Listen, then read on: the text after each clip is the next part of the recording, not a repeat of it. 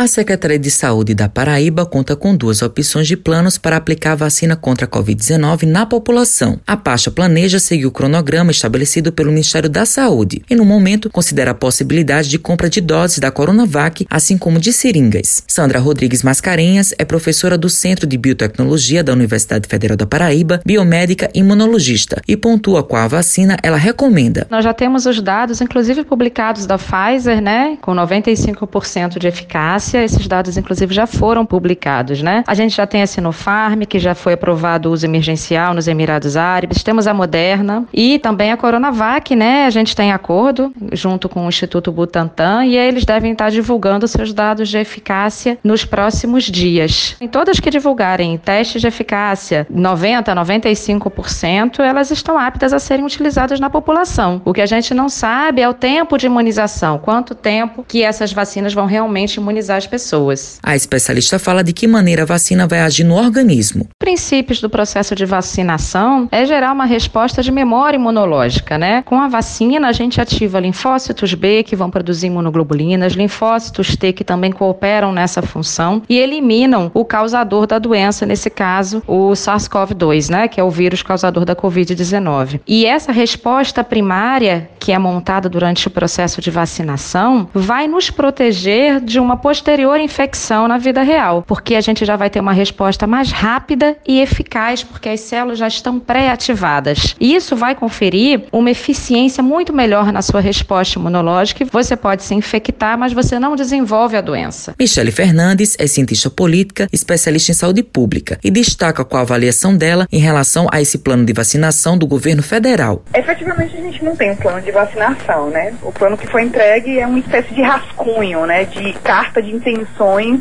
do que seria um plano de vacinação. Então, isso é muito grave, né? Porque você tem pesquisadores que estão auxiliando o Ministério da Saúde na construção desse plano, né? Esses pesquisadores, eles informaram que o linhamento do plano, né, ele tinha sido apresentado na última reunião oralmente, mas que em nenhum momento foi avisado a eles que aquele documento seria um documento final e eles não deram aval para assinar aquele documento. Matheus Silomar para a Rádio Tabajaro, emissora da EPC, empresa praibana de comunicação.